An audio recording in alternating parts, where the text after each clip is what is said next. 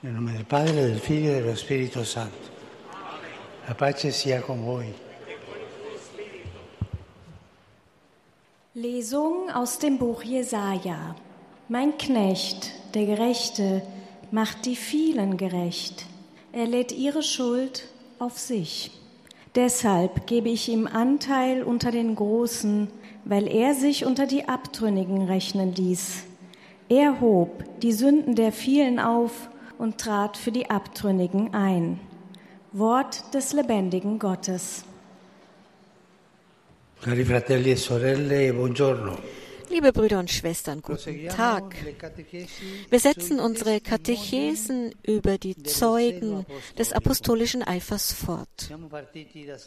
Wir haben mit dem heiligen Paulus begonnen und beim letzten Mal die Märtyrer betrachtet, die Jesus mit ihrem Leben verkündet, ja sogar ihr Leben hingegeben haben für ihn und das Evangelium. Aber es gibt noch ein anderes großes Zeugnis, das sich durch die Geschichte des Glaubens zieht, das der Nonnen und Mönche, der Schwestern und Brüder, die sich selbst und der Welt entsagen, um Jesus auf dem Weg der Armut, der Keuschheit, des Gehorsams und der Fürsprache für alle nachzufolgen. Ihr Leben spricht für sich selbst. Aber wir könnten uns fragen, wie können Menschen, die in Klöstern leben, zur Verkündigung des Evangeliums beitragen? Wäre es nicht besser, wenn sie ihre Energie auf die Mission verschwenden würden, also aus dem Kloster hinausgehen würden, um zu predigen? Das Evangelium zu predigen außerhalb des Klosters. In Wahrheit aber sind die Mönche das schlagende Herz der Verkündigung. Das ist eine merkwürdige Sache. Sie sind das schlagende Herz. Ihr Gebet ist der Sauerstoff für alle Glieder des Leibes Christi. Ihr Gebet ist die unsichtbare Kraft, die die Mission aufrechterhält. Es ist kein Zufall, dass die Patronin der Weltmission eine Nonne ist, die heilige Therese vom Kinde Jesus. Hören wir, wie sie ihre Berufung entdeckt hat. Sie hat geschrieben, ich habe verstanden, dass die Kirche ein Herz hat, ein Herz, das vor Liebe brennt. Ich habe verstanden, dass nur die Liebe die Glieder der Kirche zum Handeln treibt und dass die Apostel, wenn sie diese Liebe auslöschen, das Evangelium nicht mehr verkündigen, die Märtyrer ihr Blut nicht mehr vergießen. Mir wurde klar und ich verstand, dass die Liebe alle Berufungen in sich trägt. Dann rief ich mit großer Freude und Verzückung der Seele, O Jesus, meine Liebe, ich habe endlich meine Berufung gefunden. Meine Berufung ist die Liebe. Im Herzen der Kirche, meiner Mutter, will ich die Liebe sein. Die Kontemplativen, die Mönche und die Nonnen beten und arbeiten in Stille und das tun sie für die ganze Kirche. Und das ist eine Liebe, die darin zum Ausdruck kommt, dass man in den Klöstern für die Welt betet. Diese Liebe zu allen Menschen prägt das Leben der Mönche und zum Ausdruck kommt das in ihrem Fürbittgebet. In diesem Zusammenhang möchte ich den heiligen Gregor von Narek nennen einen Kirchenlehrer. Er war ein armenischer Mönch, der um das Jahrtausend lebte und uns ein Gebetbuch hinterlassen hat, das den Glauben des armenischen Volkes enthält, das als erste Nation das Christentum als Staatsreligion angenommen hat, eines Volkes, das am Kreuz Christi festhielt und im Laufe der Geschichte so viel gelitten hat. Der heilige Gregor verbrachte fast sein ganzes Leben im Kloster Narek. Dort lernte er, in die Tiefen der menschlichen Seele zu blicken. Und er hat die armenische Literatur und Spiritualität durch seine Verschmelzung von Poesie und Gebet ihre Blütezeit erleben lassen. Was an ihm am meisten auffällt, ist die von ihm verkörperte universelle Solidarität.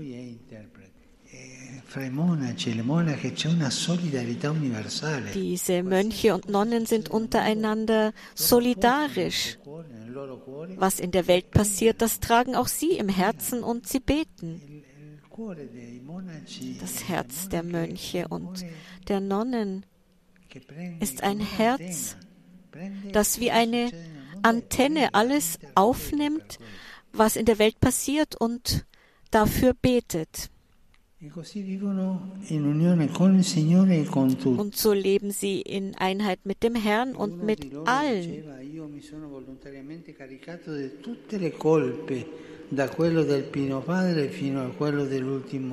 Und Gregor sagte, ich habe freiwillig alle Schuld auf mich genommen, von der des ersten Vaters bis zum letzten seiner Nachkommen, und ich habe mich für sie verantwortlich gefühlt. Und diese Mönche und Nonnen nehmen alles auf sich, alle Anliegen, alle Krankheiten, und sie beten für diese Anliegen. Und das ist wahre Evangelisierung. Und man kann sich fragen, wie können sie evangelisieren, wenn sie äh, verschlossen leben in einem Kloster? Sie sind sozusagen eine Brücke der Fürbitten für alle Menschen und alle Sünden. Und sie weinen um die Sünden. Wir sind alle Sünder. Sie weinen um ihre Sünden und die Sünden der Welt und sie, sie beten dafür.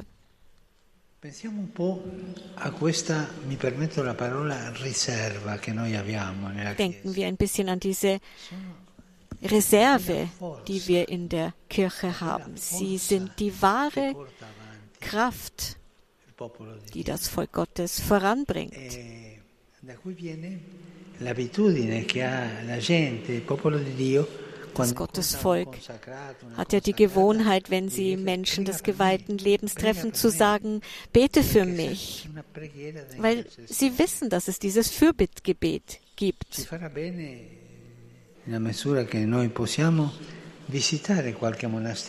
Es wird uns gut tun, wenn wir ein Kloster aufsuchen, denn da sehen wir, dass dort gebetet und gearbeitet wird. Jedes Kloster hat seine eigene Regel und sie sind immer beschäftigt, beschäftigt mit Arbeit und mit Gebet.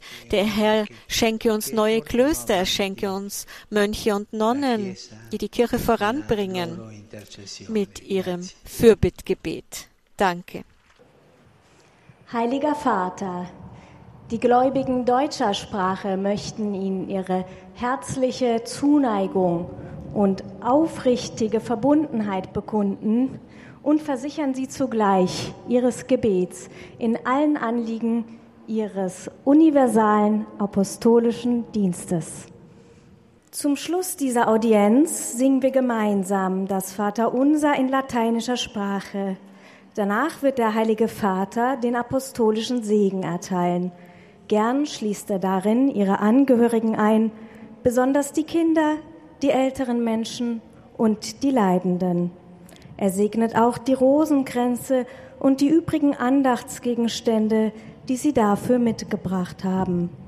Es folgt nun eine Zusammenfassung der Katechese des Heiligen Vaters in deutscher Sprache. Liebe Brüder und Schwestern, in der heutigen Katechese über den Eifer der Verkündigung des Evangeliums blicken wir auf die Ordensleute, also jene Brüder und Schwestern, die dem Herrn auf dem Weg der evangelischen Räte der Armut, der Keuschheit und des Gehorsams nachfolgen. Wie aber dient man in klösterlicher Zurückgezogenheit der Verkündigung des Evangeliums in der Welt? Es mag erstaunen, aber gerade auf diese Weise sind die Ordensleute das schlagende Herz der Verkündigung. Ihr Gebet verleiht dem missionarischen Wirken der Kirche seine Fruchtbarkeit. Nicht von ungefähr wurde die heilige Therese von Lisieux als kontemplative Ordensfrau zur Patronin der Missionare erwählt. Sie hatte erkannt, dass die Liebe die treibende Kraft hinter allem Tun der Kirche sein muss. Und so wusste sie sich vor allem anderen zur Liebe berufen. Im Herzen der Kirche, meiner Mutter, will ich die Liebe sein, heißt es in ihrer Autobiografie. Diese Liebe findet ihren Ausdruck im Gebet, im Gebet für andere, in der Fürbitte. Der heilige Kirchenlehrer Gregor von Narek ist ein herausragender Zeuge dieser Solidarität im Gebet. Er bittet mit den Bedürftigen, er bereut mit den Sündern, er fleht um Gottes Erbarmen für die, die Gott nicht kennen. Gerade die monastische Entweltlichung ermöglicht es ihm, die ganze Welt vor Gott zu tragen. Der Heilige Vater richtet nun einen kurzen Gruß auf Italienisch an die deutschsprachigen Gläubigen. Cari fratelli e sorelle di lingua tedesca, la preghiera di intercessione ci rende particolarmente consapevoli di essere figli dell'unico Padre e fratelli e sorelle tra di noi, noi tutti. Per favore pregate per me, anche io prego per voi. Papst Franziskus sagte, liebe Brüder und Schwestern deutscher Sprache, das fürbittende Gebet macht uns in besonderer Weise bewusst, dass wir Kinder des einen Vaters und untereinander Brüder und Schwestern sind. Wir alle. Bitte betet für mich, ich bete auch für euch. Ich heiße die italienischsprachigen Pilger herzlich willkommen. Mein Besonderer Gruß geht an die Franziskanerschwestern, die ihr Generalkapitel feiern. Die Shalom-Bewegung der Diözese San Miniato, die Vereinigung Pietro Rossano und den Bischof von Alba, die Firmlinge der Diözese Treviso, die von ihrem Bischof begleitet werden. Und die ich auffordere, bei ihren Altersgenossen ein freudiges Zeugnis für Christus abzulegen. Habt ihr das verstanden? Ihr sollt freudvolle Zeugen Christi sein bei euren Altersgenossen. Herzlich grüße ich die Soldaten der Brigade Pozzoli aus Friaul-Julisch Venetien und danke Ihnen für Ihren großzügigen Dienst in der Vatikanstadt und für das Geschenk des Mosaiks. Ich freue mich, die Teilnehmer der von den Salesianerinnen vom Heiligsten Herzen organisierten Wallfahrt zum Gedenken an den 100. Todestag des heiligen Philippus Maldone begrüßen zu können.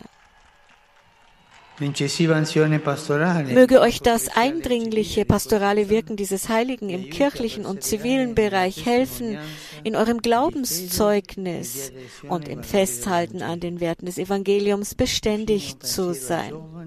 Und zum Schluss denke ich wie immer an alle jungen, kranken und alten Menschen und an die Neuvermählten, inspiriert von der Erscheinung Christi vor den beiden Emaus-Jüngern Begegnet Jesus im Gebet und in der Reflexion. Und euer Herz wird, wie das der Reisenden auf dem Weg nach Emmaus, von den Sehnsüchten der Begeisterung und der Gewissheit entflammt werden, die nur der göttliche Meister schenken kann. Und Brüder und Schwestern, lasst uns nicht vergessen, für die geplagte Ukraine zu beten. A tutti la mia benedizione. Euch allen meinen Segen. Pater noster, qui es in celis, sanctificetur nomen tuum, adveniat regnum tuum, fiat voluntas tua, sicut in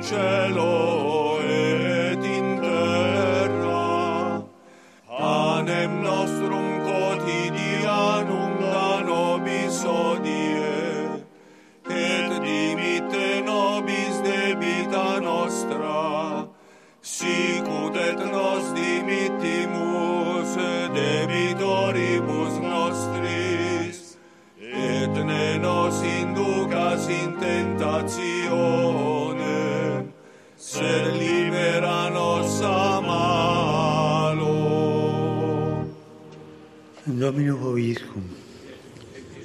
sin nomen Domini benedictum, aiutorium nostrum in nomine Domini. Benedicat vos omnipotens Deus, Pater, et Filius, et Spiritus Sanctus. Amen.